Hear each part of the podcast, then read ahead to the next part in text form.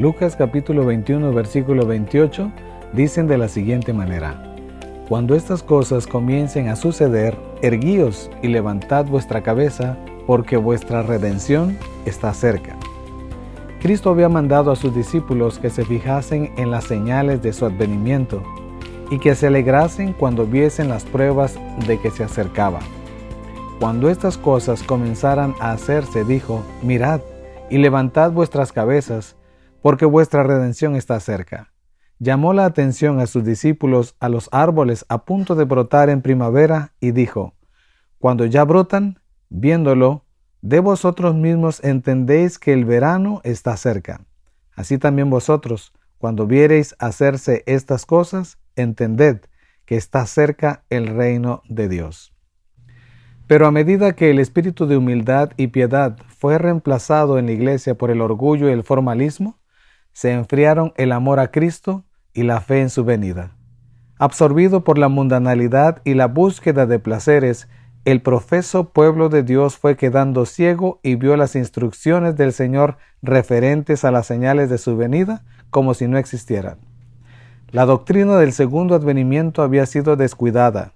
Los pasajes de las santas escrituras que a ella se refieren fueron obscurecidos por falsas interpretaciones hasta quedar ignorados y olvidados casi por completo. Tal fue el caso especialmente en las iglesias de los Estados Unidos de Norteamérica. La libertad y la comodidad de que gozaban todas las clases de la sociedad, el deseo ambicioso de riquezas y lujo, que creaba una atención exclusiva a juntar dinero, la ardiente persecución de la popularidad y del poder, que parecían estar al alcance de todos, indujeron a los hombres a concentrar sus intereses y esperanzas en las cosas de esta vida y a posponer para el lejano porvenir aquel solemne día en que el presente estado de cosas habrá de acabar. Cuando el Salvador dirigió la atención de sus discípulos hacia las señales de su regreso, predijo el estado de apostasía que existía precisamente antes de su segundo advenimiento. Habría, como en los días de Noé, actividad febril en los negocios mundanos y sed de placeres, y los seres humanos iban a comprar, a vender, sembrar, edificar, casarse y darse en matrimonio, olvidándose entre tanto de Dios y de la vida futura. La amonestación de Cristo para los que vivieran en aquel tiempo es, mirad pues por vosotros mismos no sea que vuestros corazones sean entorpecidos con la glotonería y la embriaguez, y los cuidados de esta vida, y así os sobrevenga de improviso aquel día. Velad pues en todo tiempo y orad, a fin de que logréis evitar todas estas cosas que van a suceder y estar en pie delante del Hijo del Hombre. Debemos contender muy fervientemente por la fe que una vez fue dada a los santos. Debemos unirnos ahora y prepararnos para recibir a nuestro Rey que viene. Crezcamos en el conocimiento de la verdad y démosle toda la excelencia y la gloria que merece a aquel que es uno con el Padre. Esforcémonos intensamente para recibir el ungimiento celestial del Espíritu Santo.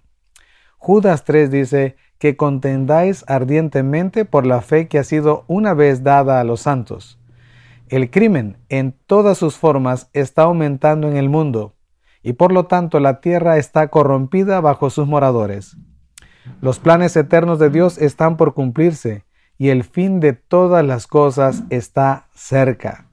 Es la hora cuando los que poseen un conocimiento de la verdad de Dios debieran alistarse bajo la bandera manchada de sangre del príncipe Emanuel debieran levantarse como defensores de la fe dada a los santos, debieran hacer conocer al mundo qué significa guardar los mandamientos de Dios y tener la fe de Jesús.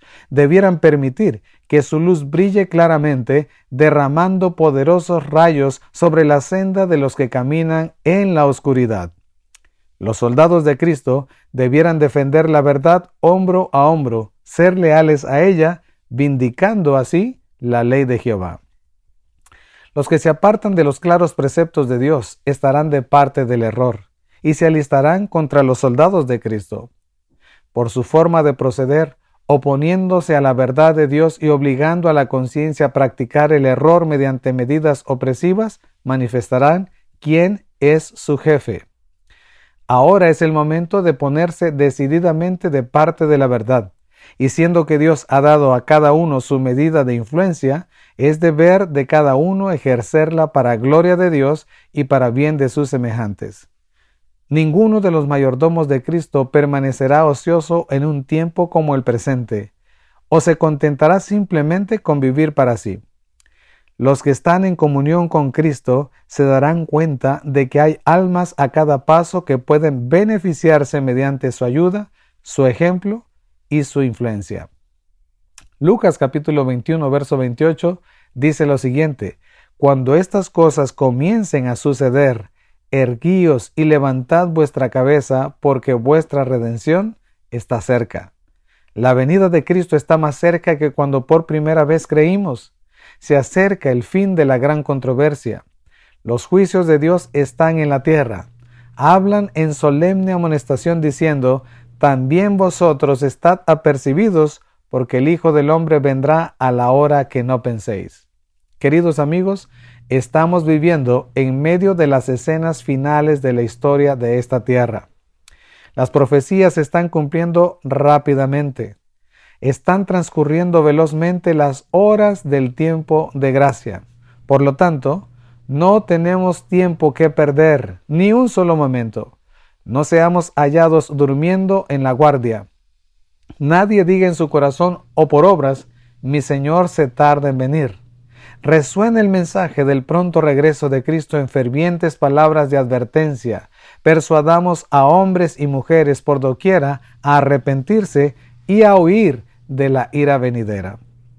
El Señor va a venir pronto y debemos estar preparados para recibirlo en paz. Resolvamos hacer todo lo que está en nuestro poder para impartir luz a los que nos rodean. No debemos estar tristes, sino alegres, y recordar siempre al Señor Jesús. Él va a venir pronto y debemos estar listos para guardar de una manera maravillosa su aparición. Oh mis queridos amigos, cuán glorioso será verle y darle la bienvenida como sus redimidos. Largo tiempo hemos aguardado, pero nuestra esperanza no debe debilitarse. Si tan solo podemos ver al Rey en su hermosura, seremos bienaventurados para siempre. Me siento alegre para clamar con gran voz, vamos rumbo a la patria. Nos estamos acercando al tiempo en que Cristo vendrá con poder y grande gloria a llevar a sus redimidos a su hogar eterno. Por largo tiempo hemos aguardado el retorno de nuestro Salvador. Sin embargo, su promesa es segura.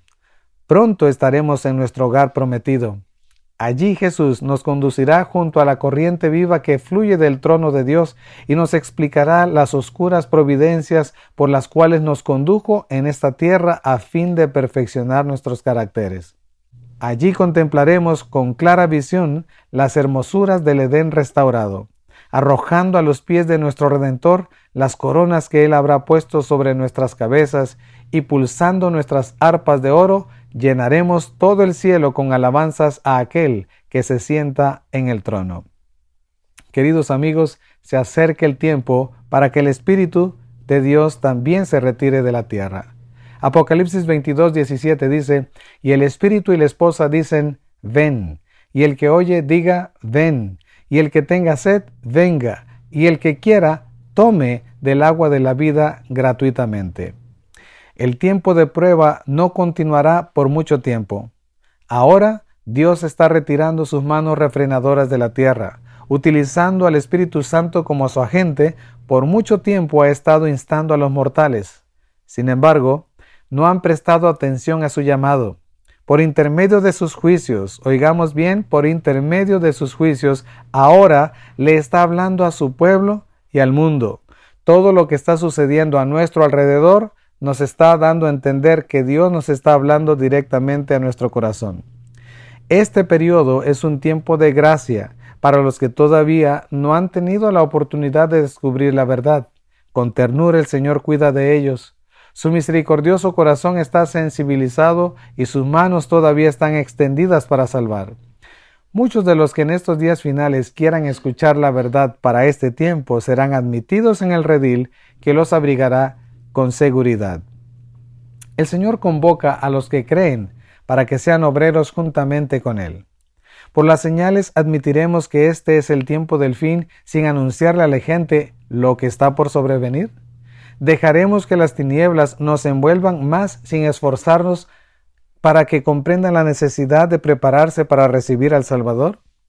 A menos que cada uno haga la obra que le corresponde, realizar a su alrededor, el día del Señor nos sobrecogerá como ladrón.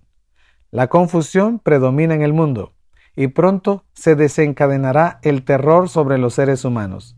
El fin, mis queridos amigos, está muy cerca y lo que sabemos acerca de la preparación que es necesaria para este tiempo, debemos estar listos para lo que sobrecogerá al mundo con desconcertante sorpresa. Como pueblo, debemos preparar el camino del Señor bajo la orientación del Espíritu Santo. El Evangelio debe ser proclamado en toda su pureza. Las corrientes de aguas vivas están ensanchando y profundizando su curso.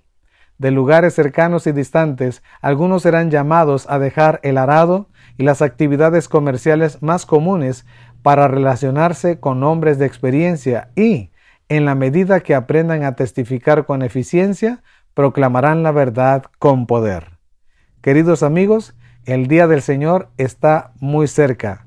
Preparémonos cada día para el glorioso encuentro con nuestro Rey y Salvador Jesucristo. Que Dios te bendiga.